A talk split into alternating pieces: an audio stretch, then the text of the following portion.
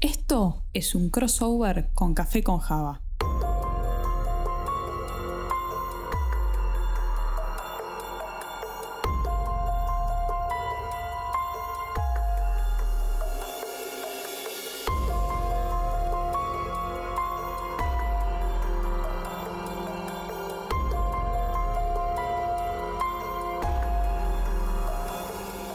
Bueno, volvimos. Estamos con una mesa impresionante. Tengo a mi diestra o siniestra, no sé cómo decirlo, ya que estamos del otro lado, estamos muy alejados todos. Tenemos a nuestra amiga personal, Euge. ¿Cómo estás, Euge? ¿Cómo estás, Mati? A tu siniestra, porque me gusta más para el tono del episodio hoy. A mi siniestra. ¿Cómo estás? ¿Todo bien? Bien, ¿vos? Bien, sobreviviendo, pero ¿Cómo sobreviviendo? Me hagas que cuente mis cosas personales. Bueno, bueno, vamos a dejar lo personal para otro momento. No, estoy un poquito mal de la garganta. tipo le llamaban al 911. Eh, ¿Activamos protocolo? Eh, todavía no. Si no sube la fiebre, todavía estamos, estamos vivos. Bueno, perfecto. ¿Y quién más tenemos, Euge? Y hoy tenemos dos invitadas que ya para los que escuchan ese podcast, porque es un crossover este que estamos haciendo, ya con una sola frase que van a decir, se tienen que empezar a dar cuenta de quiénes son. ¡Qué nivel! ¡Ay, qué lindo! No, me ¡Qué encanta. emoción! Tenemos a Ángeles y Anabela. ¿Cómo están? ¿Qué cuentan la gente de Es un crimen? Hola a todos, ¿cómo están? No, ¿cómo están? Voy a decir lo que dice todo el mundo cuando es invitado a un programa de televisión. Estoy muy contenta de estar acá. Bueno, y yo soy Anabela, que, bueno, siempre vengo como accesoria, ¿no? Donde va Ángeles y habla, vengo yo. Bueno, muy contenta de estar acá y este es nuestro primer crossover. ¿En serio? No. Nada más y nada menos que con Café con Java. Ay, ya, qué emoción, Qué honor. qué Ay, emoción. me estoy poniendo nervioso. No sabíamos que era el, el primer crossover. Lo guardamos para la grabación, esto, decirlo ahora. Perlitas empiezan. Que Perlitas. emocionan en vivo. Bueno, nos podemos robar una frase de Mirta. ¡Qué mesaza! ¡Qué mesaza! Bueno, ¿qué nos trae hoy, Mati, acá? En Mm. conjunto con las chicas de Es un crimen. ¿Por qué? ¿Por qué está café con Java con Es un crimen? Decidimos un día, nos levantamos enojados con la vida y dijimos, queremos cambiar esto y vamos a darle una, una temática oscura al episodio. Queremos hablar algo creepy, algo que tenga que ver con la cultura del Internet y se nos ocurrió unirnos con las chicas de Es un crimen para tratar algo oscuro que ocurrió en la Internet. Esto da para largo, pero les va a encantar. Pónganse bien los auriculares, háganse un cafecito, porque esto viene heavy, Viene heavy y viene doble esto. Acá viene doble. vienen dos episodios, ¿sí? El primero vamos a estar acá y en el segundo vamos a ir de invitados, vamos a cambiar roles y vamos a estar con Es un crimen y vamos a ir de invitados con Mati para allá. Imaginariamente, chicos, no estamos rompiendo la cuarentena. No, no, no. Empecemos con, ay, se fueron de la casa. No, no, estamos todos desde casa. Boludeces, no. Boludeces, ¿no? Claro. Exacto, exacto. Pero bueno, hay un. Encontramos un caso de, de True Crime que casa el True Crime y todo lo horrendo que esto conlleva con muchos aspectos de lo que es Internet, de lo que es la tecnología. Y dijimos, bueno, acá viene el crossover. Y este caso que le pusimos un montón de laburo, un montón de laburo y tiene mucho detalle, así que como decía Mati recién les pedimos que presten mucha atención a todo porque es casi como un rompecabezas y después vamos a ir uniendo las piezas, así que esa es la idea. Así que bueno, nada, arranquemos, empecemos. Arranquemos. Bueno, vamos a presentar a Eric Clinton Kirk Newman, mayormente conocido como Luca Rocco Mañota. Para quienes no lo conocen, nació en Scarborough, Ontario, el 24 de julio de 1982. Y bueno, en su crianza fue un poco diferente a, a lo que es una crianza tradicional, ¿no? Él vivió con su abuela materna mucho tiempo, fue educado en casa, ¿sí? Cosa muy extraña.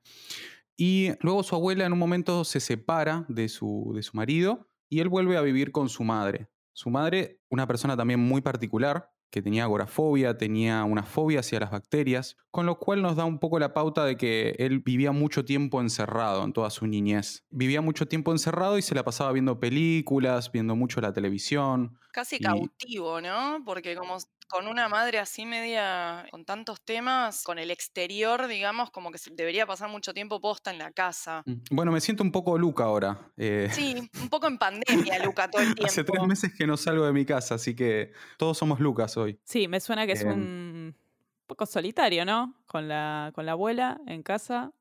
Eh. Sí, además imagínate que no, no iba a la escuela, o sea. No. Haciendo macramé todo el día. macramé, no. Nada de juntarse con los amiguitos a jugar un picadito, a jugar a la play, nada. No, no, imagínate que esta persona sufrió mucho bullying cuando llegó a la secundaria o como, como llama preparatoria en lo que es los países del norte, ¿no? Sufrió mucho bullying y más o menos alrededor de los 16 años esta persona decide irse de su casa. A los 16 años. A los 16 años. Y, la madre le dijo, sí, corazón, anda, agarra el bolsillo. A mí no me dejaban ir a bailar a los 16 años. Tipo... A mí tampoco, Mati. Eh, a nadie dejaban ir a, ni a la matiné. Papá, no, pero no toman vino en la matiné. Es coca con limón, no importa. No importa, era, a Pepsi Twist. Bueno, este, no, claro, pero 16 años, ¿no? Como, como muy precoz todo. Che, ma, me voy a probar suerte a ver si me convierto en modelo y actor. Sí, corazón, anda, andate a otra. Es como irse a otra provincia, ¿no? Dentro de Canadá a probar suerte es como un montón. O sea, muy... Pero también no tiene que ver con eso del perseguir tus sueños y que tus padres te apoyan, ¿viste? Quiero seguir mi sueño. Mm. Dale, hijo, hazlo. Sí, puede ser, puede ser, pero un poco raro, ¿no? Una mujer que lo tiene todo el tiempo dentro de la casa, como medio como cautivo, como decía antes, y de golpe lo deja que se vaya completamente, o sea, de, de, de, de su casa, de su vista, de, raro, raro, pero es una señora rara. Ya vamos a ir hablando. Bueno, quizás él necesitaba irse, ¿no? Estar tanto tiempo con la madre y con la abuela era, bueno, me voy a la mierda, déjenme en paz. Sí. También uno de los detonantes de esto fue que en ese momento su madre se, había casado con otra persona. ¿sí? No se sabe mucho sobre el padre, el padre biológico. Pero el padrastro, él lo definía como un monstruo. No sabemos si abusaba físicamente de él, si tenía simplemente malos tratos o le caía mal, como puede pasarte con cualquier persona. Lo único que se sabe de esta persona que tenía una muy buena relación fue con su hermana Melissa que si sabemos poco de Lucas, de Melissa sabemos menos. Como medio encriptado, ¿no? Todo, todo lo que es la información familiar de él, como que está, está medio difícil de encontrar. Y mirá que fuimos cuatro, ¿eh? A ir revolviendo data y. Quizás también eso tiene que ver con que una parte de su familia, por lo menos, no quiere tener nada que ver con él. Que eso realmente pasa mucho. Bueno, todavía no sabemos nada de Luca, pero eh, hay veces que la gente no, no, quiere que se lo relacione con, determinado miembro de su familia que tiene una historia un poco polémica. Polémica es poco, pero no le vamos a spoilear nada. Vamos a seguir los primeros pasos de Luca, ya independiente, ya se mudó, está viviendo su vida, su sueño tal vez. Más o menos en el 2004, esta persona se empieza a relacionar con una mujer de capacidades diferentes, ¿sí? No quiero andar mucho en el tema, pero se conocen en el internet, seguramente un chat en línea, em, como podría ser un chat random. Bueno, ¿qué pasó con Luca? Luca se aprovechó de esta persona, digamos como que le envolvió en una suerte de, romance, y él se aprovechó utilizando sus tarjetas de crédito para estafarla, comprando bienes, pagando deudas por un monto más o menos de 10 mil dólares. Buen tipo, Luca. Sí, sí, Picante. No, no saliendo de eso, él fue denunciado obviamente por este delito de estafa y además por abuso sexual no sé en qué grado, pero obviamente abusarse de una persona con capacidades diferentes es un delito muy grave. Lo más raro de este caso es que solamente fue enjuiciado por los delitos de estafa. Aparentemente esta persona, por tal vez miedo o por tal vez la exposición que, tiene este caso y también entendiendo eh, sus capacidades y que no todas las personas pueden abordar este tema tan delicado de la misma forma, tal vez decidió quitar los cargos. Eso fue lo, que sucedió. De todas maneras, Lucas tuvo que ser examinado por un psiquiatra, donde ya fue diagnosticado con una depresión severa y una esquizofrenia paranoide. ¿sí? Ahí desconozco bien qué implica una esquizofrenia o una depresión grave, pero entiendo de que debió haber estado medicado por algún tiempo y recibiendo tratamiento. Exacto. Que quizás, bueno, después vamos a ir con, con el suceso de lo que vamos a ir contando de los hechos eh, vamos a entender que quizás él deja este tratamiento y por eso pasan todas las cosas que pasan. Quizás, no sabemos, porque también es algo que no, no está muy en claro, que no, no se ha ahondado mucho en esto en detalle. Totalmente. Eh, Luca sigue viviendo su buena vida a pesar de- del daño que ya causó. Y acá conoce a una, a una mujer, una chica trans llamada Barbie, y comienzan a salir luego de, una- de conocerse en un boliche. O como ellos le llaman, en un club. En un club, yeah.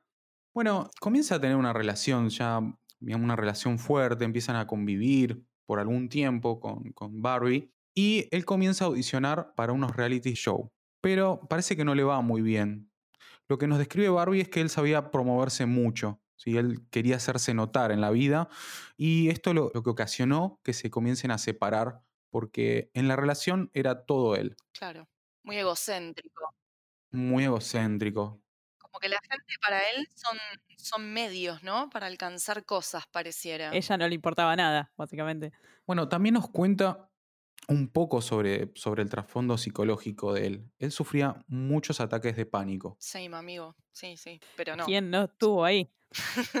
Bueno, a mí me ha pasado tener un ataque de pánico por ahí en el subte, que casi te desmayas, pero tenerlos recurrentemente, Heavy. eh, sí, recomendaríamos que cualquier persona que esté escuchando eso busque un poco de, ayuda, que, que es algo de lo que se puede salir, no hay que tenerle miedo. Totalmente. Bueno, y algo que, que podemos dejar como una perlita fue que el día que se conoce Barbie y Luca, eh, Luca lo invita a, a tal vez a tomar algo en otro lugar o le invita a su departamento.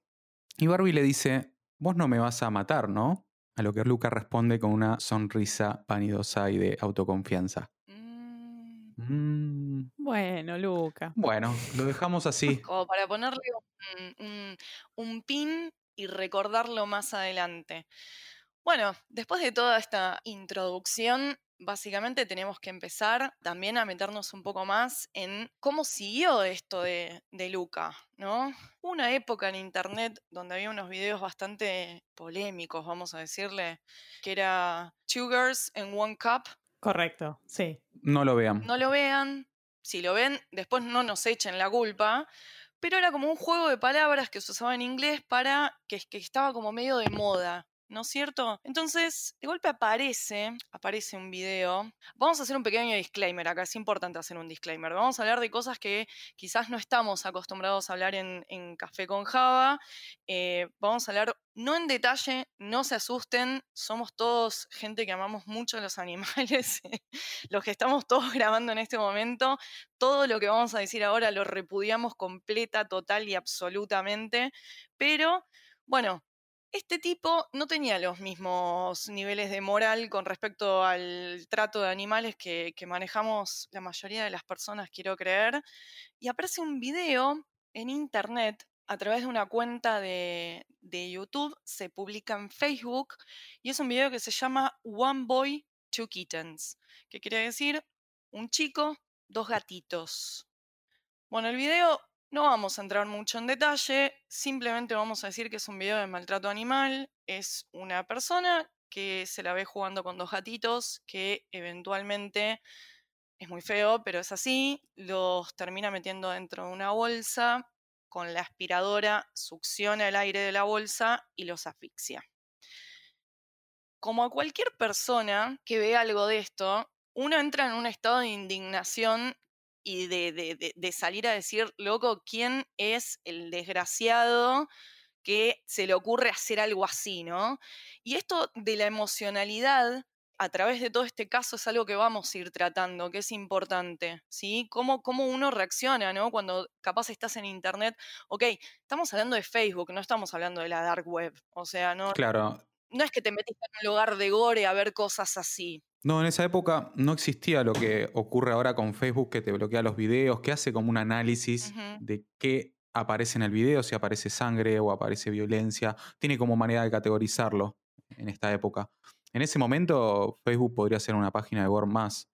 Nada más que la, digamos, la manera de bajar el video era a través de denuncias. Exacto. Claro. Y mm, como, como un dato que no le importa a nadie, quizás, em, tengo entendido que, que existe gente que trabaja en, en YouTube y en Facebook que se encarga de ver determinado contenido que quizás, eh, no sé, un algoritmo no puede detectar como, como un video, no sé, violento o algo así. Y hay gente que tiene el trabajo de básicamente sentarse y ver ese tipo de videos. Eh, lo cual es un trabajo horrendo y esa gente, bueno, nada, debe ir al psicólogo por el resto de su vida. Pero bueno, eso es un trabajo. Así que si ustedes se están quejando de sus trabajos de mierda, ahí tienen uno peor. Sí. Bueno, ¿qué pasa entonces eh, después de, de esta publicación? Acá tenemos que empezar a introducir un poco nombres, ¿no? Tenemos, por un lado, la tenemos a Dina Thompson, ¿sí? Dina es una persona que trabaja como data analyst o analista de, de- de datos, eh, que acá no hay mucho, pero ahora empezó a... De hecho, creo que abrieron una carrera en la UBA eh, de esto hace poco. eh, Sí, exactamente. Tal En la cual. UA antes estaba, estaba, creo que la maestría en datos, ahora forma parte de una licenciatura, ¿no? Licenciatura de datos y doctorado, al mismo nivel que la carrera de computación. Mira, bueno, sí, me enteré, me enteré el otro día que, que habían agregado eso, me parece copado. Y está muy codiciado en mercado hacer esto. Y como, mm, como trabajaba de esto, ella trabajaba también en la industria de lo que es el gaming, de lo que es casino, ¿sí? Trabajaba en un casino haciendo análisis de datos.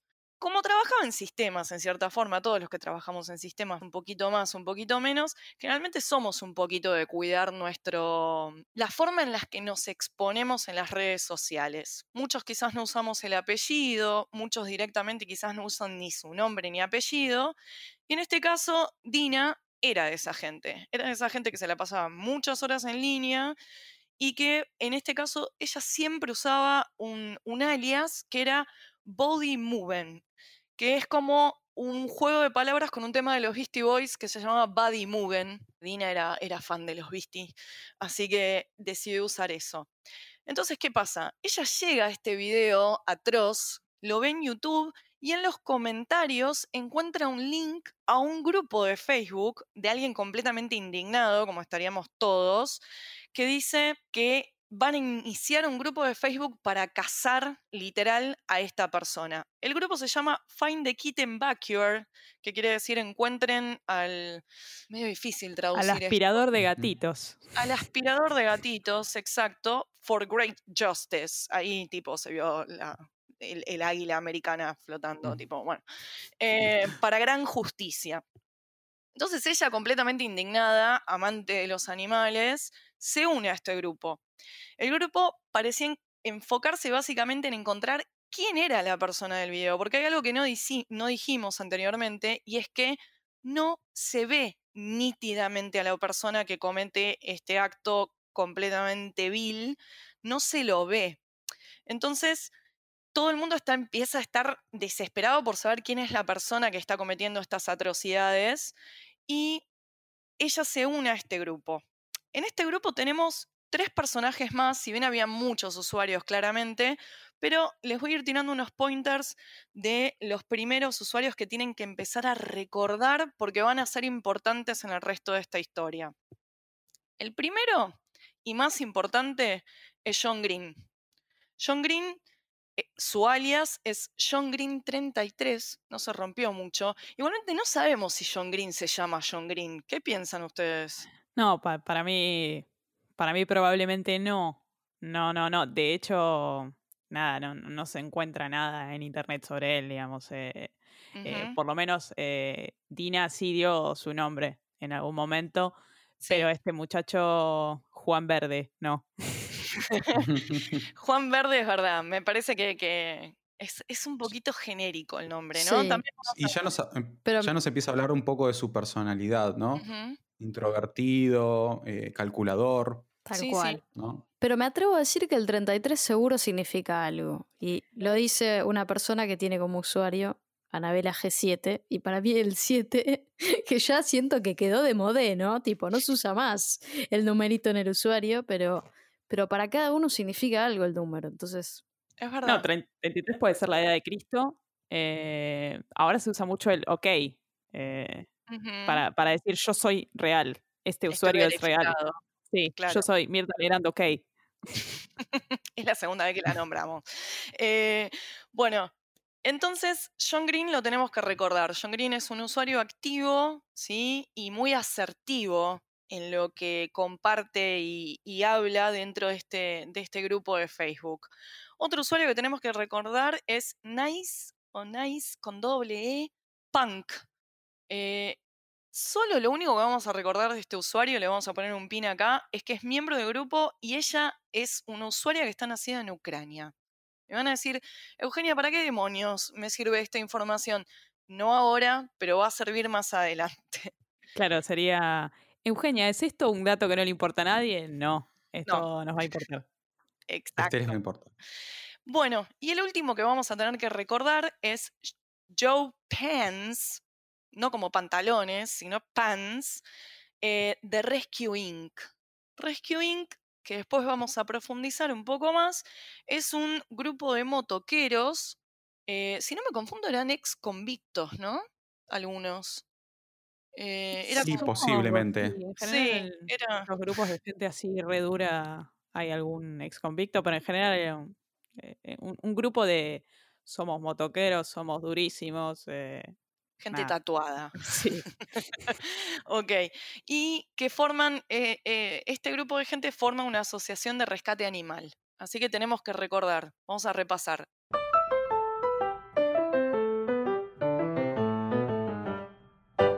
Primero principal, Dina Thompson, que es analista de datos. Después tenemos a John Green, que no sabemos, es un gran misterio, pero claramente después a lo largo de, de este episodio vamos a ver cuán importante y cuán suspicaz es John Green, por darle un adjetivo.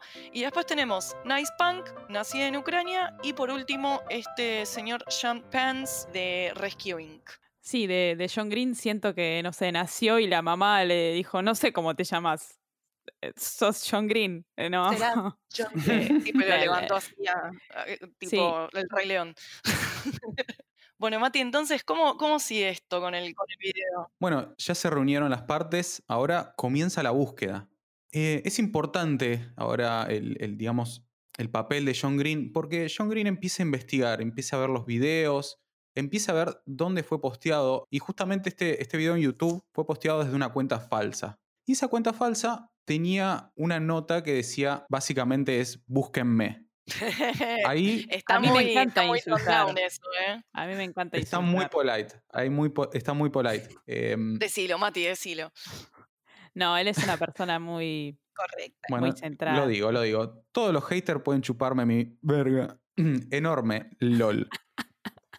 Que seguramente John Green dijo, ah, sí, vamos a intentarlo. Exacto. Acá empieza la parte friki del grupo que me encanta, que, que los amo. Porque empiezan a, a empezar a ver ciertas cosas particulares de este video para tratar de decir dónde está esta persona, quién es y a ver qué podemos encontrar de lo, digamos, de las pistas que nos va dejando indirectamente, ¿no? Bueno, con Diana Thompson y John Green comienzan a hacer el, el diagrama de la habitación, ¿sí? Porque en el video hay varios movimientos de cámara, entonces se pueden ver cosas alrededor. Empiezan a ver que es una habitación chica, que tiene una puerta, que se abre hacia adentro, por lo cual te puedo decir que es una habitación. Y algo muy particular en la cama, donde estaba el video, de donde sucede un poco el hecho, había un acolchado de lobo. ¿Vieron esos acolchados que había en el 2000 y pico, muy feos que se vendían en las ferias? Generalmente tenían tigres, con una luna o algo de eso. Justamente lo que le llamó la atención, que este no era un acolchado muy particular.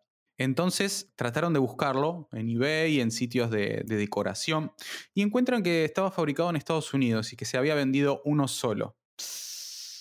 ¿Quién fue la única persona con mal gusto que compró ese acolchado horrendo?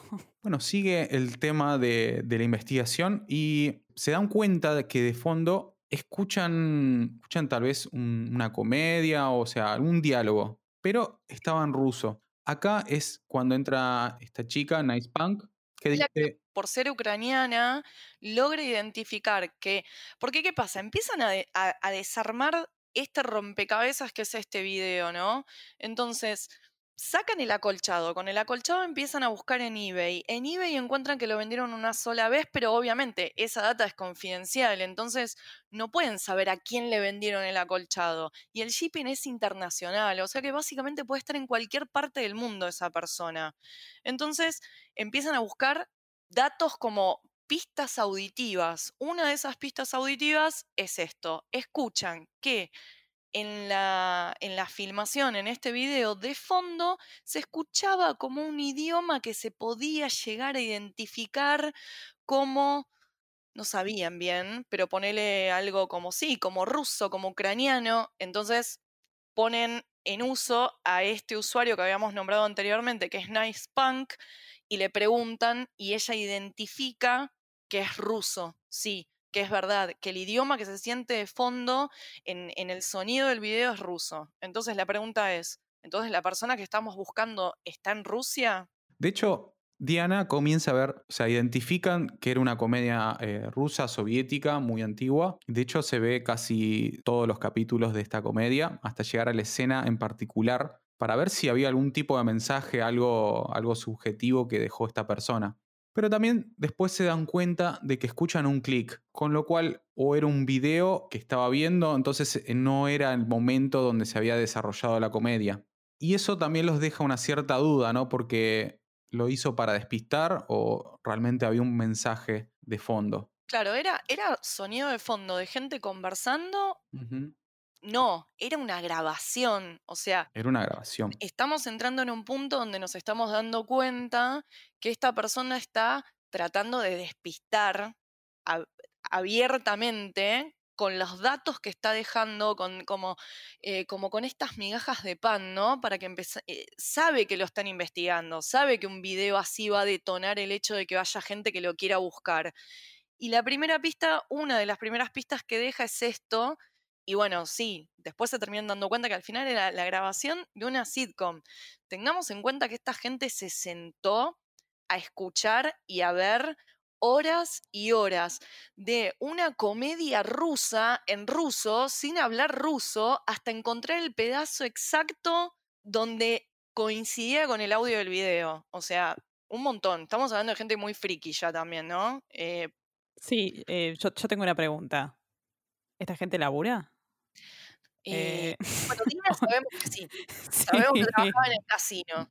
Ahora, viven en, un, viven en un país como la gente, entre comillas, así que no están tan explotados laboralmente como nosotros. Puede ser. Tienen tiempo para tener vida, aunque no la aprovechen, eh, como en este caso.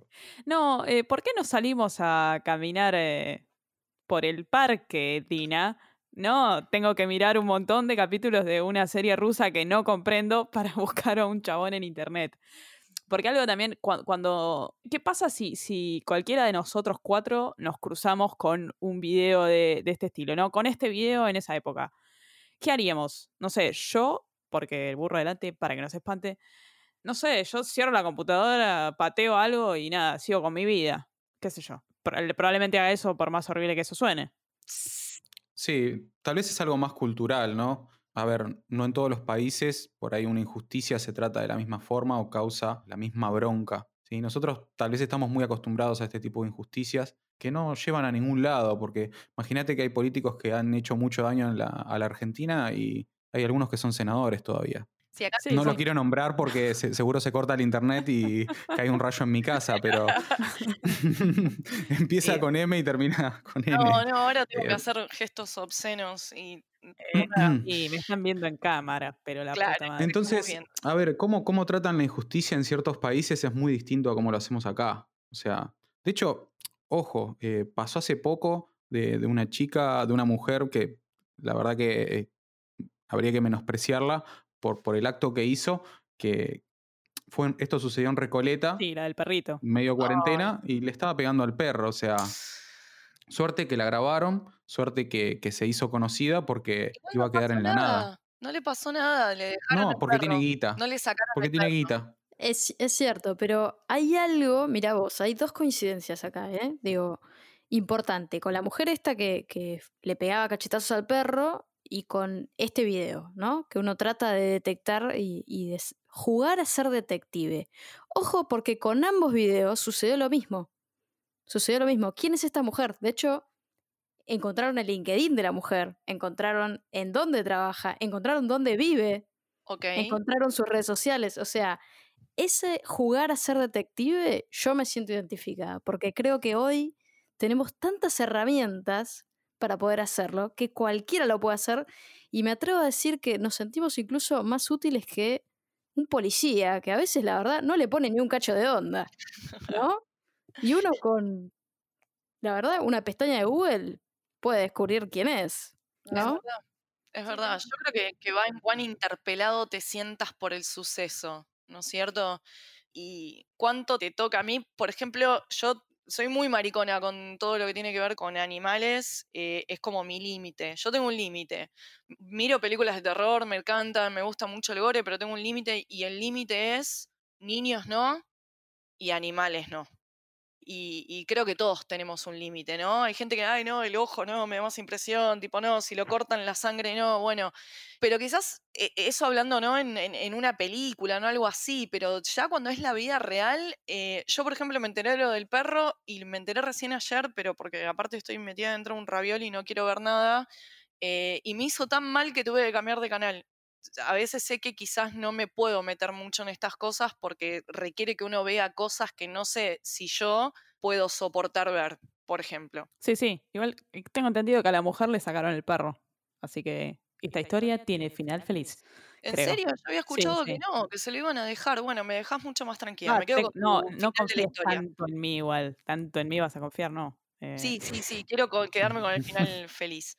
Bueno, después de esto tenemos un segundo video. O sea, este tipo no le alcanza. Esta investigación sigue. Y hay un segundo video. Eh, el segundo video, nuevamente hacemos disclaimer, es feo. Es, es como la segunda parte del primer video. Se lo ve eh, nuevamente no en cuerpo entero ni de cara, sino simplemente con las manos. Eh, se lo ve a la persona que es el, que está eh, manipulando. Nada, básicamente lo- los cuerpos de los gatitos. eh, es muy feo, chicos. Todo esto me cuesta mucho describirlo. Em, pero bueno, nuevamente esto llega al grupo. ¿Cómo llega al grupo, Mati, esto? Se comparte con una cuenta falsa dentro del grupo este video. Quien envía el video es un tal John Smith. Podría ser cualquiera en Inglaterra o en Estados Unidos. Claro. pero ya lo hace dentro del grupo, ¿sí? Esto nos da la pauta de que esta persona que está haciendo los videos ya se metió dentro del grupo, ya sabe que lo están buscando y está entre en medio de la investigación. O sea que hay un goce ahí, está viendo como Ujú. todos lo putean, como todos se vuelven locos, como todos pasaron horas mirando una comedia rusa y el tipo riéndose en la casa de, de todo el esfuerzo, porque claramente estaba infiltrado. Y este hijo de puta estaba en la gloria, él se sentía Sí. Dios, Sí. eh, probablemente. Pero acá lo que por ahí llama un poco la atención es que lo hace desde una cuenta falsa, ¿sí? ¿Y qué, qué tienen estas cuentas falsas en común? Porque tal vez en el futuro aparezcan o se encuentren algunas más. Eh, casi todas tienen, no sé, por ejemplo, ¿vieron la foto de portada arriba de Facebook? Eh, En ese momento, hablamos de Facebook porque era el boom en ese momento, Claro. o sea, no existía otra red social. Eh, casi todas tienen un, no sé, un amanecer en la portada, una foto random de perfil que puede ser de cara o no. Y lo más particular es que generalmente no tienen más de 100 amigos, ¿sí? Entonces ya empiezan a identificar de que eso era una cuenta falsa, de que estaba esta persona eh, tratando de burlarse de ellos y que estaba metido en la investigación. Ahora la pregunta, bueno, es cómo conocía el grupo. Gran pregunta, gran pregunta. O sea, no Eso sabemos nadie lo puede llega. responder. Igualmente yo creo que él sabiendo que había hecho lo que hizo esta persona, se puso, a ver, estaba el link del grupo de Facebook estaba publicado en los comentarios En de YouTube, video. en el video de est- que esta persona había posteado. Entonces llegó y como seguramente no deberían chequear mucho, eh, o capaz era un, un grupo público y no había que, que pasar como una Totalmente. atención. Entonces se unió y nadie tuvo la perspicacia de decir, che, capaz el mismo tipo que está haciendo todo esto está metido en este grupo leyendo.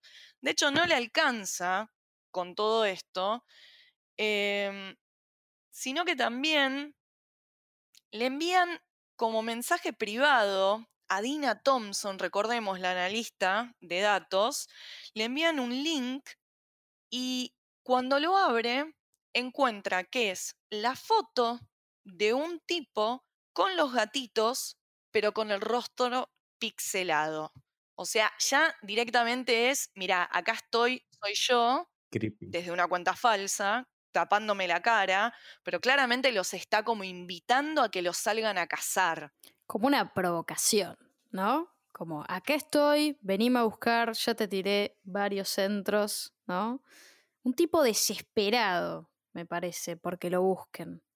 Desesperado por atención, ¿no? Sí, yo creo que lo, a, él eh, le, estaría generando después, eh, con el correr de los sucesos, vamos a entrar más en detalle, pero le generaría algún tipo de, excitación de alguna especie saber que había gente en algún lugar pensando en él sin saber que él era él, eh, pero pensando en él y en cómo poder agarrarlo. Eso a él le generaría algún tipo de, excitación de alguna manera. Totalmente. Em, bueno, el grupo, más allá de, la autopersecución que, habrán, habrán, sentido, ¿no? Que sabiendo que ya los conocía, más de Dina, de que, bueno, ya el chabón ya sabe quién soy o sabe que estoy metida en la investigación, esto no los debilita, sino que comienzan a ser más friqueadas. Que son hermosas, vamos a decirlo son hermosas, igual. Son hermosas. Sí, eh, esta, gente no labura episodio 2, sería. Eh. Bueno, en principio lo que hacen con los, con los videos es desarmarlos fotograma por fotograma. ¿sí? Tengamos en cuenta que más o menos algunas, algunas videocámaras eh, graban a 30 fotogramas por segundo. Imagínense un video de un minuto, multiplíquenlo por 30, eh, por 60. Me vuelvo loco. No me vas a hacer cuentas porque no En este momento soy el meme de la mujer con las cuentas adelante. No, no puedo. No sé. Es un montón. Bueno, son muchos. Estamos, estamos, estamos de acuerdo que son muchos fotogramas. Bueno, y empiezan a investigar. Tengan en cuenta que también algunos fotogramas se van a ver borrosos porque el enfoque no llega, así que algunos los vas a pasar, pero es un, un arduo trabajo que lleva mucho tiempo. Entre todo ese tiempo, encuentran en la habitación ¿sí? un paquete de cigarrillos, un paquete muy particular. Tengamos en cuenta de que los paquetes de cigarrillos en el mundo, sea Marlboro, sea Lucky, son todos distintos. Hay alguno que tiene una peculiaridad. Por ejemplo, acá en Argentina, en esta época ahora tenemos fotos medias gores para que vos no fumes. Creo que esa fue la peor política que se hizo porque a lo sumo pueden sacar el pucho sin mirar la foto. Em, pero en particular, ese paquete de cigarrillos se encontraron de que había un pequeño pedazo de texto que coincidía con lo que es la advertencia sanitaria de, eh, voy a tratar de leerlo como, como aparece, Surgeon General Warning, que en este caso vos me habías dicho, Euge, que es la advertencia del cirujano general. Sí, básicamente Surgeon General Warning es el modo en el que solo, solo, porque es como una organización en Estados Unidos, es, algo, es como una organización de regulación eh, de salud que está solo en Estados Unidos. Por lo tanto, ese pequeño atado de cigarrillos, a los cuales, imagínense, lo encuentran arriba de una cama en un fotograma, lo tienen que ampliar, lo buscan y empiezan a buscarle las 5.000 vueltas hasta que leen esta letrita ínfima y entonces encuentran esto y dicen, bueno, primer dato, entonces este man no está ni en Rusia, ni en Ucrania, y, ya podemos empezar a reducir la búsqueda, ¿no? Ya podemos empezar a decir, bueno, loco, entonces este tipo tiene... Después, bueno, podemos decir, no sé, viajó. Sí, eso te iba a decir, perdón, pero no, porque podés comprarlo en el aeropuerto. Bueno, pero alguna vez estuvo en Estados Unidos. Pero sí, estuvo en Estados Unidos, totalmente. Después aparece algo también muy hermoso. Encuentran una aspiradora amarilla y, esta parte te la voy a dejar a vos, porque yo creo que te sentís un poco identificada con Diana. Sí, re. Con el friquismo que tiene. Me gustó mucho esto, fue como tipo, la amo. Bueno, esta señora, eh, básicamente lo que hizo, encuentran un fotograma donde ven una aspiradora amarilla, con la cual asumen es con la que, se, se, hizo esta atrocidad con, con, con estos gatitos. Entonces, ella se pone a pensar y dice, una aspiradora amarilla, ¿cuántas aspiradoras amarillas, amarillas puede haber? Es algo bastante distintivo. Entonces, eh, se pone a buscar inicialmente en Google fotos de aspiradoras amarillas. Obviamente encuentra miles, pero ¿qué hace? Encuentra un foro de reparación de aspiradoras y Ana se está riendo. Yo eh me río, me río, pero un poco me siento identificada porque yo era muy fanática del transporte público, lo sigo siendo, pero era muy, muy fanática antes. Y yo me anoté en un foro de transporte donde hablábamos de particularidades de los colectivos, del tren, lo que fuera. Entonces no me sorprende un carajo que haya un foro de aspiradoras. Lo que también me causa gracia es que encima digo, qué mal gusto, amarilla la aspiradora. Y también lo que pienso es, si fuese en Argentina, habría un modelo de aspiradora amarilla. Pero como esto es el país más capitalista del universo, los creadores del capitalismo deben tener 400 aspiradoras amarillas, ¿o no? Por supuesto, si tienen 400 marcas de dentrífico, van a tener 800 marcas y formas de aspiradora. Entonces, bueno, ella se mete en este foro, básicamente que era para reparar aspiradoras. Y la gente que hacía, mandaba fotos de aspiradoras rotas con, che, tengo una partecita, el, el famoso el cosito del cosito, eh, que uno va a la ferretería, pero lo mandaba por internet con fotos de la, de la aspiradora. Entonces entra y entre miles de personas dice, yo tiro un tiro así al aire y, veo que, cae. Y postea la foto en el, del fotograma, del video, de la aspiradora amarilla y pregunta si alguien sabe qué aspiradora es.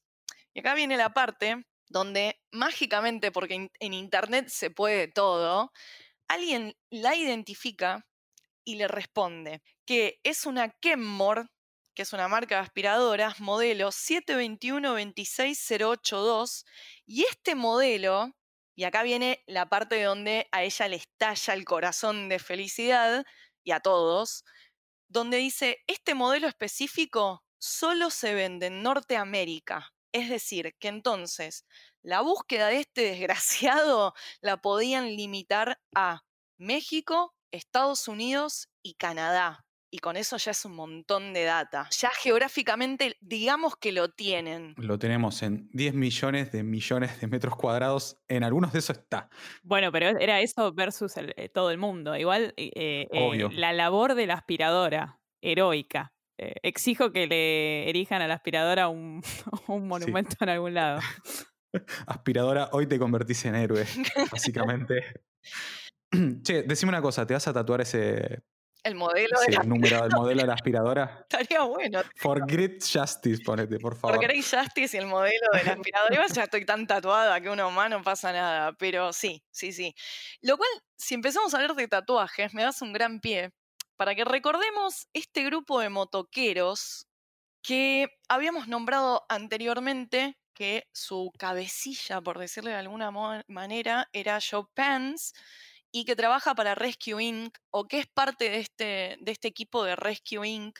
que anteriormente estábamos diciendo que era básicamente sí, un grupo de motoqueros muy duros, muy todo, pero que salvaban animalitos, lo cual me parece muy noble.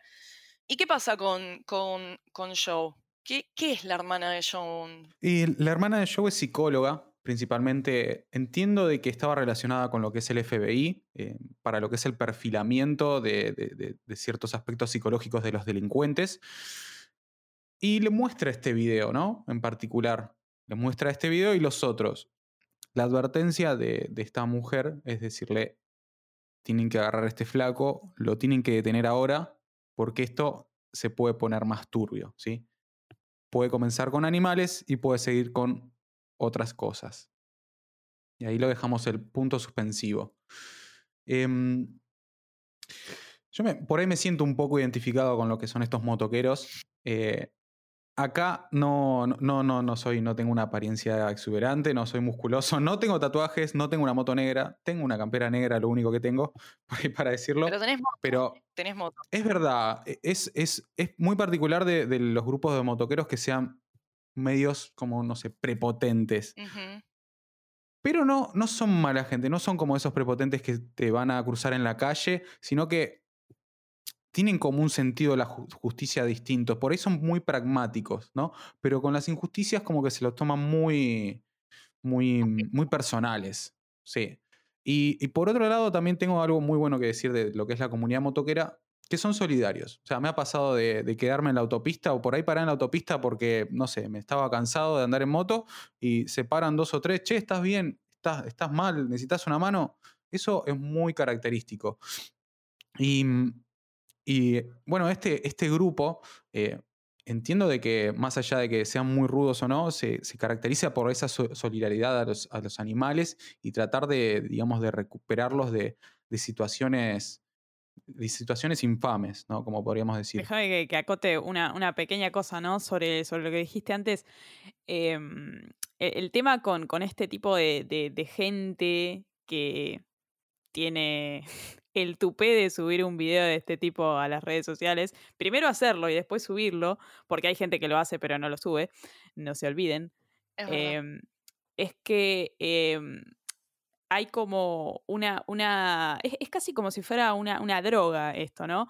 Puede, puede empezar con algo muy chiquito, muy chiquito, que no es tan chiquito, pero empieza con esto, con un video eh, lastimando un gatito y, y después si no se ataca el problema a tiempo, no se ayuda a la persona de alguna manera o lo que fuera, esto puede escalar. Eh, porque claramente el, subir un video a internet haciendo esto demuestra que hay algo mal con vos. Sí, sí, de que no te importa nada, que no tenés. y, sabemos que si no te importan los animales, es muy probable que tampoco te importen las personas. Sí, va medio de eh, la mano, ¿no? Es como una cosa un poco conductiva que, se repite en diferentes casos que, ya vamos eh, conociendo. Bueno, a propósito, hay un montón de, otros casos que están cubiertos en el, en el podcast de Es un crimen, que también tienen estos, estos mismos como condimentos, por decirle de alguna forma. Sí, son, son patrones en realidad. Eh, yo, bueno, de ver gente escuchándonos en este momento que no nos conoce a Ana y a mí, nosotras no somos avesadas, eh, no somos profesionales académicas en el tema criminal, solamente somos dos boludas que hablan del tema. Pero la realidad... Discrepo, están muy bien llevados los casos, a mí me gusta mucho, yo me declaro gente eh, fiel, así que... Eh, la verdad que... Quiero hacer un off topic eh, me encantó el de la viuda negra en, de Mendoza. Ah, bueno. Me encantó. Caso muy bizarro. Bueno, nada, em, se generan como patrones, ¿no? En, general, en, diría, en un 80% de los casos que hablamos en el podcast nada más, que fueron, no sé, 28 al día de hoy, eh, en general todos empiezan con algún tipo de cosa así, con algún tipo de, maltrato a un animal, eh, matar al perrito de la familia, enterrarlo, eh, sacarle partes. Empiezan así, es como el colegio primario o el jardincito sería de... Claro. Sí, pasó acá en Argentina, no sé si recuerdan, no sé si hablaron en, su podcast del caso del petiso orejudo, que es un caso célebre de la, de la Argentina, y él comenzó de esa forma. Correcto, mm. sí. Totalmente. Y terminó de la misma manera, ¿no? Porque se metió con el gato de los presos y lo boletearon. Este, y ahí fue el final del petizo. Sí. Con los gatos no te metas. De nuevo. Repetimos. Pero bueno, retomando este caso, entonces quedamos con, estos motoqueros, ¿no? Que agarran esta causa con, con, todo el ímpetu de su club de motocicletas y dicen, bueno, a este man lo vamos a terminar agarrando. Pero ¿qué pasa? Siempre que uno arranca con estos ímpetus así, a veces hay que ser un poco más frío y hay que hacer un poco más este, cuidadoso, ¿no? Sobre todo cuando usamos herramientas eh, de, interacción social en la red. entonces, ¿qué pasó acá? Eh, como bien contaba Mati, este señor Joe tenía a su hermana, que era eh, una mina que claramente la tenía muy claro con todo el aspecto psicológico de este tipo de, de criminales. Entonces llega nuevamente, después de un par de semanas de silencio, se vuelve a ver en Facebook, se postea un video completamente horrendo de, no voy a entrar mucho en detalles, básicamente es una persona metiendo un gato adentro de una jaula y prendiéndolo a fuego. Y estos motoqueros dicen, es este, lo tenemos. ¿Por qué? Porque esta persona contacta ese perfil, que no voy a decir el nombre de usuario, y lo contacta y lo empieza a increpar. No solamente por el video que termina de postear, sino que le empieza a decir, y vos sos el de One Boy, Two Kittens también, ¿no? Decime la verdad, sos vos, ¿no? Decime la verdad, sos vos el que posteó el video. Entonces medio que le empieza a torcer el brazo y este usuario de Facebook termina confesando que sí, que, que- es verdad, que era, que era él, que era él el que publicó todos esos videos. ¿Sí? Ya tenemos dos anteriores y este sería un tercero. Pero ¿qué pasa con todo esto? Esta ge- gente se pone a investigar y empieza a hacer un poco lo que, esto, esto investigación que, que decía Ana anteriormente. Una cosa te lleva a la otra y arrancan encontrando que ese usuario era parte de un grupo de paintball, de gente que jugaba al paintball. De ese grupo de paintball saltan a un usuario que creen haber encontrado y eh, eh, se dan cuenta que ese usuario está en el sur de África. Lo cual vuelven todos eh, contentos los motequeros al grupo de Facebook y dicen, lo tenemos. Este We got it. We got him. A lo cual, ¿qué pasa, Mati? Ahí John, Green y Dina no están muy Y no le cierran mucho. A menos que se haya ido en una semana a Sudáfrica. Perdón, esta persona supuestamente estaba en Namibia. Obviamente no le cierra por ningún lado. O sea, primero lo, lo encontramos o lo circunscribimos a un área de, de que es Norteamérica y después aparece en, en Namibia. Como que ahí empiezan a, a separarse un poco de, de- Las aguas. Claro, se empiezan a separar las aguas y estas personas que eran más, digamos, más centradas, más allá de, de la emocionalidad del hecho, como que no les cierra. Y acá empieza el, el fatídico desenlace, ¿no? Porque por un lado el grupo de, Facebook empiezan a, buscar a esta persona y la encuentran, ¿sí? Como vos dijiste, estaba en un grupo de paintball y esta persona trabajaba para ese lugar donde se desarrollaban los que son las actividades de paintball, era como un instructor. Comienzan a, a lincharlo en línea, lo cual llega a, a los oídos de sus jefes, también se dan cuenta que era el del video que había compartido y pierde el trabajo, ¿no? Luego de varias semanas, desgraciadamente, esta persona se, suicida por todo el bullying que, que recibe en Internet, eh, que bueno, que no es menor, pero creo que las cosas podrían haber sido diferentes. Y ahí se dan cuenta de que él no era. Se habían equivocado. Fue como una suerte de, justicia por mano propia virtual. Fueron todos a atacar a un tipo que no estaban seguros de si era o no. Más allá de, de si era o no, digamos, la, la justicia la tiene que hacer, no sé, eh, la institución que está para eso. De- después tengo entendido que este muchacho tenía eh, algunos eh, temas con depresión, digamos, que no tenían nada que ver con, con todo este tema del- de los gatos y de subir el video y hacerse pasar por el otro criminal. Pero Exacto. nada, a- eso también nos lleva a pensar un poco, bueno, nada, ¿qué, qué hacemos nosotros en, en internet? Eh, ¿Vamos a, a- a putear a alguien porque sí? ¿Le vamos a quemar la cabeza? Nada, eh, eso... Sí, eso- más allá que este tipo estaba subiendo videos también que, que Sí. nada, eran completamente repudiables. em, pero hubo casos, hubo casos de esto. ¿Cuántas veces? Y generalmente yo siempre vuelvo a la raíz de todo mal, que es Facebook últimamente.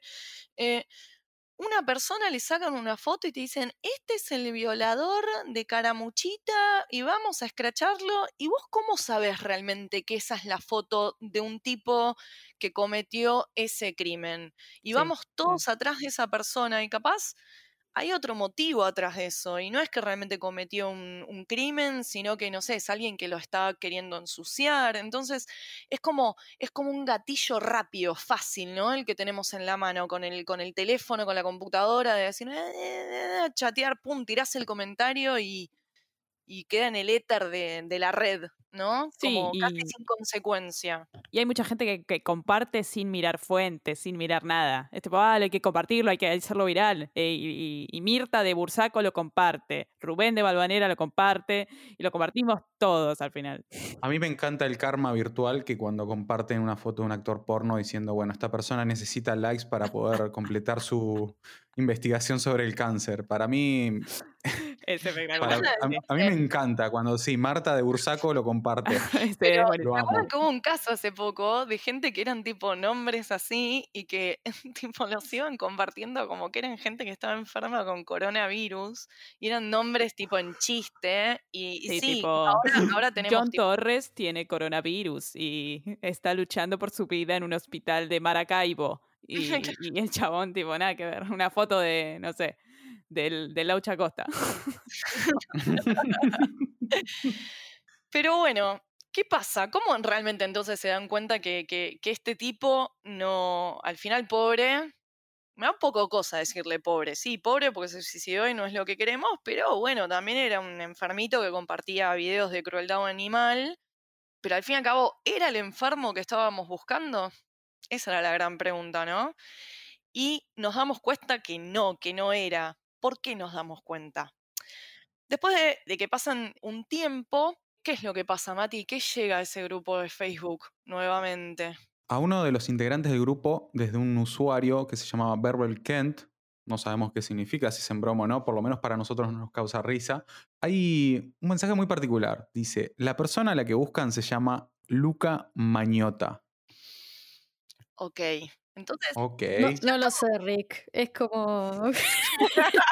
no lo sé, Rick. Bueno, ¿Sabes qué, ¿Sabes qué sentí eh, cuando me enteré de, esta parte? Dije, fue como una especie de, qué boludos que son. El tipo que están buscando se llama así, ¿no? Como, posiblemente haya sido el mismo, ¿no? Luca Mañota, el que haya mandado este mensaje. Es lo primero que, que uno piensa, ¿no? y sí, Como diciendo, no, pueden ser tan boludos, dieron con el tipo equivocado.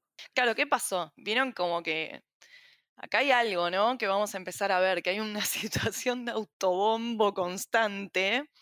Y bueno, de alguna forma u otra los pincha para que sigan investigando, para que se den cuenta que realmente no tienen a la persona correcta. Y con este, con este mensaje les llega un nombre y un apellido, que ya es un montón. Y vos tenés un nombre y un apellido, Mati. ¿Qué es lo primero que haces con ese nombre y apellido? googlearlo, obviamente. Exacto. Empieza a buscar perfiles de Facebook. Eh, acá es cuando se empieza a separar un poco la investigación del grupo tradicional, ¿sí? Empiezan a buscar fotos de él, encuentran más de 150 fotos, 50 perfiles de Facebook, blogs, hasta collage en YouTube. Y hay algo muy particular, hay un collage de YouTube donde él exhibe sus fotos, entre comillas, y hay una, una canción de fondo que es True Fight de New Order, una banda que me gusta mucho. mí también pero siento bueno. que me están arruinando, pero Me están arruinando lo, la lo canción. vamos a dejar con un gran pin. Acuérdense de esto.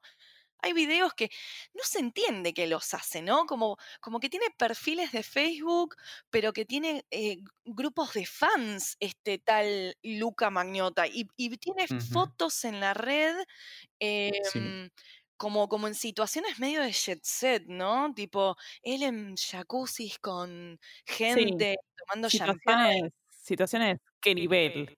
Eh, sí. Eh, Ahí es como que al grupo tampoco le cierra al resto del grupo, porque para el grupo ya la persona que se suicidó era él y la investigación en como en parte terminó ahí. Claro. Pero ¿qué pasa? ¿Qué, qué, qué es esta pista, este nombre? Entonces, bueno, empiezan a indagar un poco más en todas esas 70.432.232 fotos que hay y encuentran que esta persona, Luca, ¿no? Tiene fotos en Bermudas, en Suiza, en la Torre Eiffel, en Roma, en Miami. Y hay toda una sarta de rumores que son preciosos que lo vinculan con, con gente famosa.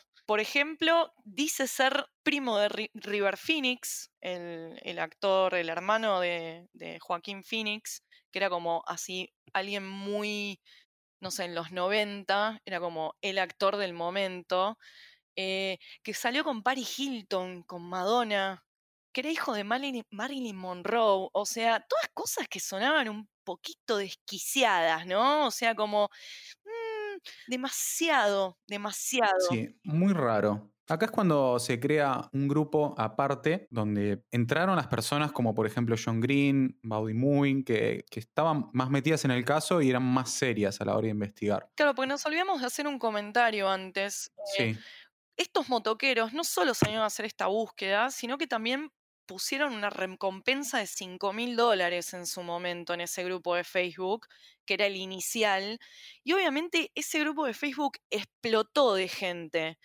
Entonces, entre que ya se habían equivocado, acusaron a una persona, esa persona se termina suicidando. Y bueno, es como que los más centrados, como decía Mati, deciden decir, che, me parece que eso está muy contaminado. Ya sabían que aparte esa persona estaba, metida en el grupo. O sea, era momento de hacer un grupo oculto, privado, entre los que realmente se tenían confianza. Bueno, como todo lo que dijimos antes, perfiles falsos, miles de fotos en todo el mundo, rumores que no, no se sabían, o sea, esta persona era totalmente desconocida, no es que, no sé, mandaron el, el nombre de Osvaldo Laporte, que puedes decir, no, no creo que sea él, aunque puede ser él. Osvaldo Laporte. Osvaldo. bueno, empiezan a investigarlo a, a Luca y John Green, John Green y el resto del grupo se dan cuenta de que todas esas fotos estaban photoshopeadas, muy mal photoshopeadas. Ahí va, claro, porque escúchame, ¿no? Toda tanta guita, la foto acá, la foto allá, bueno, hay gente que es viajada, pero era como, era como mucho, ¿no? Esa presencia online sospechosa. Sospechosa de una persona como si no fuera real la persona, algo raro. Totalmente, y aparte se dan cuenta de que, o sea, en ese momento estaba el boom de las búsquedas de imágenes. ¿sí? Entonces vos subías una imagen y podías buscar imágenes relacionadas o en qué otras páginas estaba esa misma imagen, ¿no? Y cómo esa búsqueda se hace a través de, digamos, de estadísticas, ¿no? ¿Qué tan parecido es? Encontraron que esas fotos estaban photoshopeadas había una foto, entre comillas, de Luca que estaba en, en, una boda y que no era de Luca, era de otra persona. Claro, sí, sí. Estamos como en un nivel de. ¿no? nivel de mentira inmensa. Después, algo muy. Yo lo había nombrado antes. Encuentran la audición de Luca en Cover Guy. ¿sí? Que, que Cover Guy en ese momento eh, iba a ser un reality show de, bueno, de personas, eh, ¿cómo puedo decir? De modelos que debían, no sé, debían ser musculosos. Cualidades Cualidades físicas. Tenían que tener cualidades determinadas y mm, bueno, ahí lo empiezan a como a circunscribir que estaba en Canadá. Eh, era una posibilidad. Ya sabían que estaba en Estados Unidos y ese, ese particular Cover Guy iba a ser una, una serie, un, programa de televisión que iba a estar en Canadá. Perdón, alto pin ahí. ahí. Alto pin. O sea, Ojo. el chabón se estaba presentando audiciones para un reality show en Canadá. Recordemos nuevamente, no quiero tipo volver a mi gran amor, que es la investigación de la aspiradora, pero voy a tener que hacerlo. Y recordemos que esa aspiradora solamente se vendía en América del Norte, lo cual Canadá es América del Norte, este man aparentemente estaba en Canadá, entonces estamos ya cerrándolo a un país definitivo esto. Totalmente. Además encuentran una entrevista particular que da Luca para lo que es Toronto Sun, y si saben más o menos cómo es la gran corpo también Sun, pero es una prensa muy amarillista. Es como la revista pronto del, Reino Unido, ¿no? Una cosa así. Claro, al parecer el periodista Joe Warmington encuentra también investigando en los blogs, viendo en los blogs, pero se lo encuentra de una forma también sorpresiva que Luca estaba implicado románticamente con Carlo Molca. ¿Alguien sabe quién es Carla? Lamentablemente, sí. Eh, Carla Jomolka es la. En realidad se la conoció siendo la, esposa de un asesino en serie muy conocido en Canadá, pero luego se determinó que Carla era recontra cómplice de todo lo que el, Dorima hacía. Nada, juntos básicamente lo que hacían era acceder, eh, o mejor dicho, ella le conseguía nenas para, bueno, ser violadas y posteriormente asesinadas. Eh, eh, bueno, vos mencionás ese nombre en Canadá y varios te van a mirar con miedo, sobre todo los canadienses que son amorosos. El nombre de Carla y el marido, que era Paul Bernardo, eh, dos nombres que en Canadá medio como que erizan la piel. Así que estar involucrado románticamente con, esta, con este personaje es infame, pero a su vez te hace aparecer en, algún que otro diario, ¿no? Totalmente. Claro. Aparentemente era lo que él quería conseguir, ¿no? Tener una, cierta notoriedad. Claro. Él explica en esta entrevista de que todos estos rumores, digamos, les impedía conseguir un buen contrato, un buen trabajo, porque supuestamente él trabajaba como modelo, trabajaba en la televisión, Entonces, después de ver este, este reportaje, hicieron un análisis de todas estas imágenes para tratar de conseguir un dato específico. ¿sí?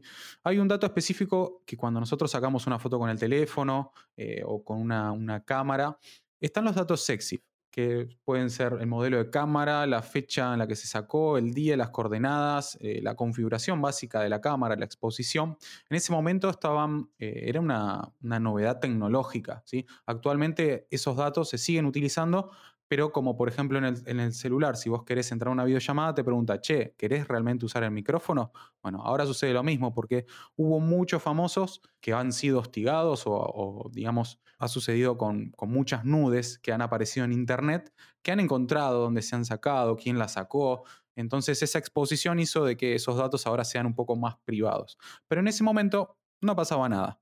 ¿Qué pasó? De todas esas fotos encontraron una sola en particular que sí contenía en los datos EXIF las coordenadas GPS. ¿Qué, foto era? ¿Qué foto era? Estaba sentado en, una tienda, entiendo yo que era de carteras, en un shopping muy copado, muy... Muy qué nivel. Qué nivel. Perdón, eh, estuve lenta de reacciones. Eh, pero lo, supieron llevar muy bien.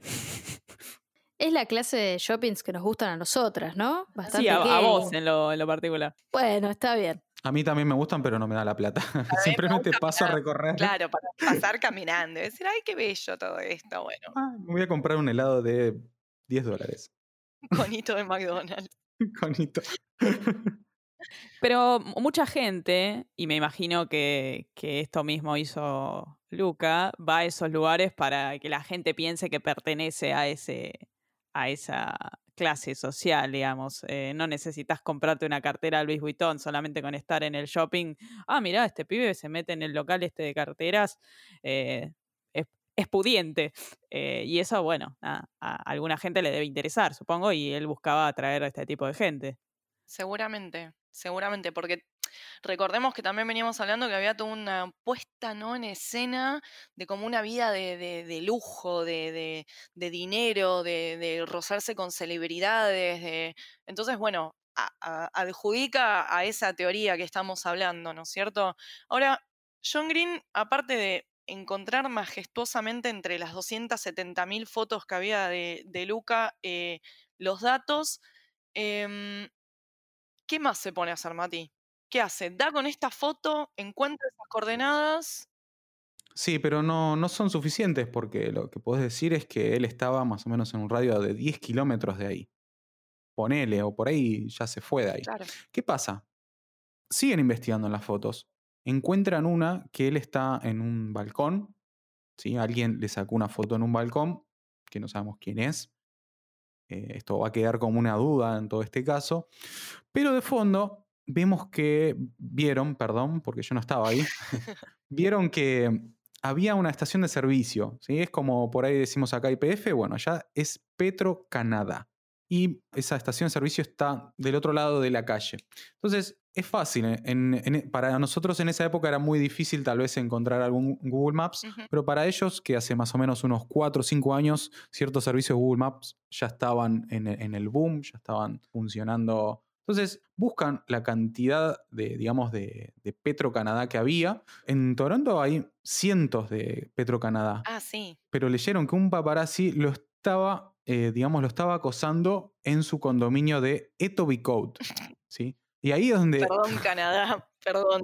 Ninguno de los cuatro sabe pronunciar esa localidad canadiense, eh, perdón. Entonces ahí sí hay como una menor cantidad de estas Petro Canadá. Seis solamente. Claro, ya ahora usando el Street View directamente, ¿no? Porque empiezan a querer ver claro. si la vista que se veía en el balcón de Luca era la vista para poder encontrar, si encontraban la Petrocanadá, encontraban básicamente el edificio donde había sido sacada esa foto de Luca en el balcón. Claro, por ahí para llevarle una imagen mental a, quien nos está escuchando, imaginemos que esa foto fue sacada en un piso 10, un piso 15, con lo cual tenía que ser un edificio grande. Entonces fueron recorriendo cada una de estas Petro Canadá, ponían, digamos, la vista de calle, buscaban a ver si había un edificio enfrente en cierta dirección, a dónde estaba orientada esa Petro Canadá, porque también es muy importante, eh, si, la, si se veía el sol de fondo, de frente. Entonces ahí encuentran la que estaba buscando y se encontraba en 304 Mill Street. O sea, lo tienen. Ya está. Lo tenemos. Encontraron la Petro, Petrocanadá, Petrobras. A sí. decir, este, no, esa es otra marca, que básicamente aparece en la foto, lo cual es un montón. Entonces, ¿qué pasa ahí? Obviamente con toda esta información ya creen que realmente tienen la suficiente data como para ir a las autoridades, cosa que nadie había hecho antes. Entonces van a la policía de. Tratan, ellos estando en Estados Unidos, perdón, no sé si habíamos aclarado eso. Esos, ellos sí estaban, eh, eran americanos, norteamericanos. Y sí, y que en ese momento no- nadie se conocía. No. están Nunca se conocieron. eh. Ta- se hubieran, igual se, se hubieran tomado un bondi a Canadá, ¿no? Sí. Sí, ¿no? te tomás el- guita el- tienen estos El yankees. 60 y- que dice Panamericana y. Escobar. Canadá. sí. y yo voy a hacer una aclaración a este punto. Siempre se me ocurrió cuando estaba viendo este caso y me encontré con lo de eBay y la manta esa. ¿Yo sabía lo que hubiera hecho? ¿Qué? Hubiera comprado una mantita que no serían 30 dólares, 100 dólares. Consigo los datos del vendedor, lo llamo y le digo, Capo, ¿dónde enviaste esto? No, qué sé yo, no te puedo decir. Mira, mira estos videos. Este hijo de puta está matando gatitos. Cualquier persona con dos de frente te va a decir, sí, toma. Está bien. O vamos a la, a- a la policía juntos. Sí. Eso, eso es lo que haría un argentino, me suena. Eso lo- Claro, es sí. ir por Eh, izquierda. Es decir, decir, che, dale, Te dale. tiro 500 Uno pesos, manguito, dale. lo hace, dale. Eh, pero allá por ahí no, no se animan por ahí. Tampoco me, me suena muy, muy malo esto que propones. Para mí no está mal. Eh, tampoco estás, estás haciendo nada ilegal. No, no, a veces lo, lo más complicado es hacer entre el bien y el bien, ¿no? Mm. O sea, entre el bien y el mal es fácil de decir, por lo menos para mí elegiría el bien, pero cuando suceden estas situaciones a veces hay que sacarse la moral de encima porque es por un bien común, ¿no? Ya medio filosófico esto. Pero bueno, lo importante es que lo encuentran, se sienten confiados que lo tienen, encuentran la dirección donde vive el man. Es tipo, vamos por él, a por él. Entonces, por ellos. claro, van a la policía de Toronto, se contactan con la policía de Toronto, los cuales obviamente tardaron en creerles. Y tenían que ir a comprar las donas, hacer el cafecito. ¿Vo- ¿Vos decís que son así en Canadá? Yo tengo ese concepto de que en. Canadá las cosas funcionan mejor, no sé. mm, Seguro funcionan un poco mejor, pero un poco mejor que en Estados Unidos. Pero, pero los policías no dejan de ser policías. O sea, son desconfiados, no les importa. Eh, ellos si no ven sangre o no, no es una llamada telefónica, viste, bien clara, no van a hacer nada. Claro, También está el tema de la autoridad. eh, siempre siguen a la autoridad. O sea, si vos no formás parte de su círculo, no te dan bola. es verdad. Pero si viene el jefe y les dice anda a barrer, los chabones, bueno, me dijo mi superior que tengo que ir a barrer, lo voy a hacer. Claro, pero también Aunque que esté mal, tal el, vez. el contexto, ¿no? Te contacta un grupo de gente que te dice que se organizó en Facebook desde Estados Unidos, que hay un tipo haciendo estas atrocidades y que se metieron en Google. Primero que buscaron los datos específicos a través de que yo no sé cuántos policías deben saber lo que son los, los datos EXIF, ¿me entendés? Y después que encontraron eso y que a través de eso buscaron con el Google y después con el Street View y que encontraron eh, la Petrocanadá y que calculando la altura de la foto encuentran la dirección y que el chabón vive en tre- 304 Mill Street. No, Y- claro, el, el oficial, el oficial Gutiérrez te va a decir, estos son unos freaks, estos son unos freaks, déjame hinchar las pelotas, nena, estoy ocupado con otra cosa. Pero prendiendo la velita de la esperanza, porque estamos hablando de Canadá, la policía finalmente dice, bueno, vamos a ir a investigar. Y van a investigar. Y llegan hasta esa puerta. Golpean la puerta, les abre una persona y le preguntan, buenas tardes, persona canadiense, ¿cómo le va? Acá vive un tal Luca Magnota y la persona que los atiende les dice, se mudó a Rusia. Es como, dale, en serio, ahora que lo tienen, que tienen la dirección, que logra que vaya la policía, van y no vive más ahí el man. Y obviamente la policía dice, bueno, no vive más acá. Y continúan con su vida. A lo cual pasan un par de semanas y un par de meses. ¿Y qué pasa, Mati? ¿Qué aparece de nuevo? Bueno, y después de unos meses, unas semanas que nada pasaba en torno a este caso, Como que también el grupo empezó a perder eh, las esperanzas. Hasta que un día en particular llegaron, o sea, les llegó a alguien del grupo un mensaje que decía Bad Time, LOL. La transcripción sería hora del baño, jajaja. Ja, ja. Horror. Horror. Eh, bueno, en ese, en ese video aparece una persona donde también de crueldad animal, digamos, hay una tina y ocurre lo mismo que en los primeros videos, ¿sí? El desenlace es exactamente el mismo. Pero ese mismo día, sin, más ni menos, aparece otro video donde hay una pitón y un gatito, ¿sí? Se pueden imaginar más o menos cómo es el desenlace de, un animal de estas características contra un, pequeño gatito. Pero aparece una persona también eh, manipulando los gatitos, acariciándolos, pero en particular tenía unos lentes, un, unos lentes negros de sol que lo identifican en otras fotos a esta persona, a Luca básicamente, porque ahí ya empiezan a conectar, empiezan a conectar los cabos donde hay una foto de Luca en internet dando vuelta, donde él tiene unos lentes, y en este video esta persona está con esos mismos lentes. Listo, ahí confirman que entonces Es Luca. es él. No queda otra. Es él de los videos, es él. Hay algo raro, porque cuando en ese video al principio como que les da cariño, como que este, este patrón se vuelve a repetir, ¿no? Eh, el video comienza con, con dándole cariño a alguien y después el desenlace es totalmente sangriento, ¿no? Sí. Pero este video en particular no es solo de una persona, aparece otra persona acariciando a estos gatitos.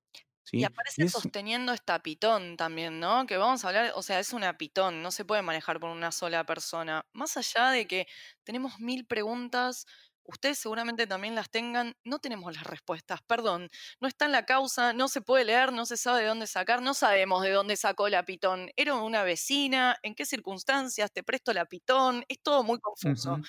Dale de comer un rato, no sé. Sí, no, es muy raro. No. Solamente vamos a decir que en el video aparecen dos juegos de manos, ¿sí? Y esto es nuevamente algo que tenemos que poner un pin y que tenemos que recordarlo porque también es muy importante. Bueno, después de que aparecen estos videos, que ya es como, después de silencio aparecen dos uno atrás de otro, ya teniéndolo identificado con el tema de los lentes de sol, Adina, Buddy Moving 99, que era el, alias que, ella usaba, nuevamente desde una cuenta falsa, como ya era el emo, ¿no? Como el, modus operandi de esta persona, le llega un mensaje y esa cuenta le había dado like a un video de un casino en Las Vegas. Pero no era cualquier casino en Las Vegas. Era el casino donde trabajaba Dina Mm, se ve una filmación como que alguien eh, camina los pasillos, ¿sí? Como si fuera como sosteniendo una cámara. Se ve bastante bien la imagen, no sé, no está hecho como con un teléfono claro. y se lo envían a ella. Ahora, qué, qué loco, ¿no? Que lo puede identificar el casino y dice, ah, uy, ese es el casino en el que yo trabajo. Porque yo estuve en Las Vegas y todos se ven iguales.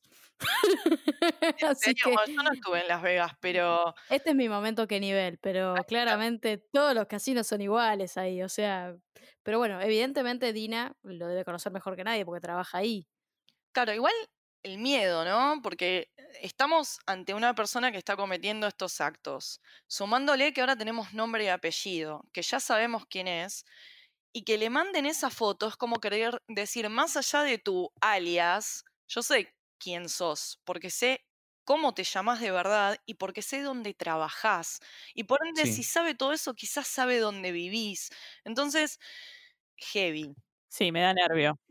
Sí, sea, sea el casino de ella o no, el chabón ya sabía que ella trabajaba en un casino. Claro.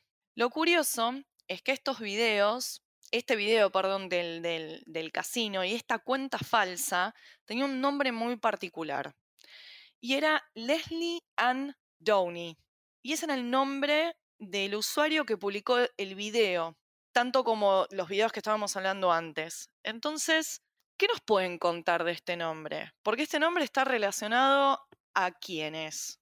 Hola. Ese nombre es el nombre de, una víctima de, un caso muy famoso que, ocurrió en, el Reino Unido sobre una pareja de, individuos, una pareja en la vida real, ¿no? Digamos, me refiero a un, un hombre que estaba en pareja con una mujer que básicamente también se dedicaban a asesinar niños, previamente violarlos y enterrarlos en un lugar eh, muy parecido a un páramo.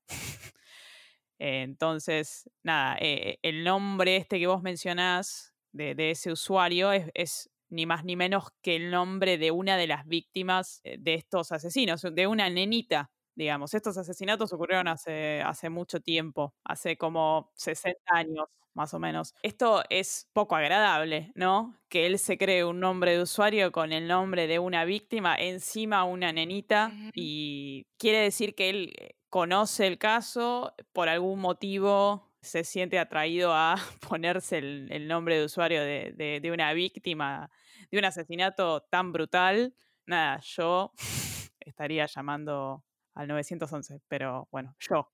También es que los videos de los gatitos tenían eh, semejanza a los homicidios perpetuados por, por estas dos personas. De hecho, uno era un ahogamiento.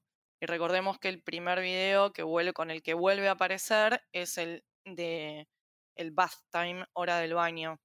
Eh, así que hay todo un intrincado de cosas. Em, quizás es, es, la primera vez, por lo menos en la que nos damos cuenta, que él intenta recrear algo que sucedió en el pasado, o recrear algo.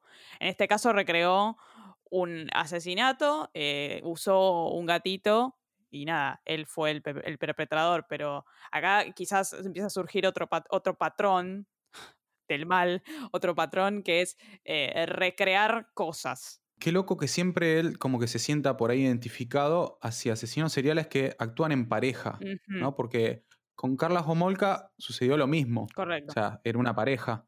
Y, y acá tenemos a Ian Brady y Myra Henley. O sea, es muy particular esto. Y tengamos en cuenta que también él actuaba solo, ¿no? Por lo que por ahora entendemos. No, no estaría tratando también de buscar en algún momento una pareja para, para cometer estos actos. ¿Esas manos que aparecen en ese segundo video tendrán algo que ver? Mm, no sé, a mí me da, me da muchas dudas. Bueno, ¿qué pasó con todos estos videos? Em, estos videos llegan a la mano, a las manos de Sun en, en Gran Bretaña, ¿sí? que es eh, también, como habíamos dicho antes, es parte de la prensa amarilla, y publican una nota, el periodista Alex West, incitando a que se busque a este enfermo, ¿no? que además de usar los nombres de, estas lamentables víctimas, comete este acto de, horror, básicamente. ¿Qué sucede luego de, un tiempo? A este periodista le llega un mensaje diciendo que la persona que busca es Luca Rocomañota y está tal en tal lugar, en la posada Fusilier, que entiendo que es en las cercanías de Londres. Creo que también, no sé si hubo un intercambio de mensajes o no, pero la cosa es que este periodista, ni lerdo ni perezoso, decide ir e interpelarlo, ¿no? Se lo encuentra en el lobby del hotel y le pregunta, ¿vos sos tal, así, así, así, así? Comparten una conversación, le preguntan, che, ¿vos hiciste esto con los gatos? A lo que Luca responde, no, están tratando de perjudicarme. Quieren arruinarme la carrera de modelo, de actor, de, digamos, en la televisión. Y a lo que desgraciadamente esa conversación no, no digamos, Luca no, no responde muchas otras preguntas. Flashea paparazzi, como, ay no, bueno, una cosa, me vienen a buscar y yo que no tengo nada que ver y como una cosa así media, chicos, no, ahora no, chicos. Se pone en el papel de víctima, básicamente, diciendo que las fotos estaban photoshopeadas, que lo estaban incriminando. Y además lo particular es que fue grabado. Está filmado. Después igual les vamos a ir dejando un par de perlitas en las redes mm. para que vean un par de cosas de este tipo. Eh, ustedes son muy amables. Yo, yo en Es un Crimen siempre les digo a los oyentes, bueno, vayan a Google, eh, vayan a YouTube. ustedes son muy amables, chicos. Bueno, es verdad, también lo pueden googlear. Tipo, está todo a disponibilidad, pero si a alguno le, da vagancia, eh, algunas cositas les vamos a dejar por ahí. Sí. El collage de 50 fotos lo vamos a poner y lo vamos a poner en 10 horas en YouTube para que no se aburran. loop. Con sonido de la lluvia de fondo. No, no, con el tema. Con el ah, tema, es verdad. Con el tema, de, New Order. Para que se les grabe bien en la cabeza. Y acá yo me hago una pregunta, ¿no? Quiero que flashemos entre todos.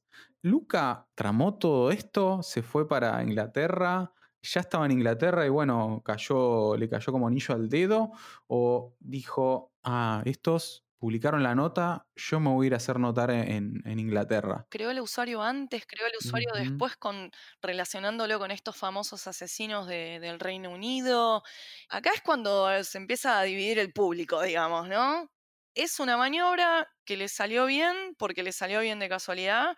¿O estamos ante una mente con una inteligencia para armar este tipo de situaciones y poner las cosas en cierto lugar para que todo se dé como él quiere? Estamos hablando de un tipo con, entre comillas, suerte o como medio una, un poquito de una mente maestra ya a este punto, ¿no?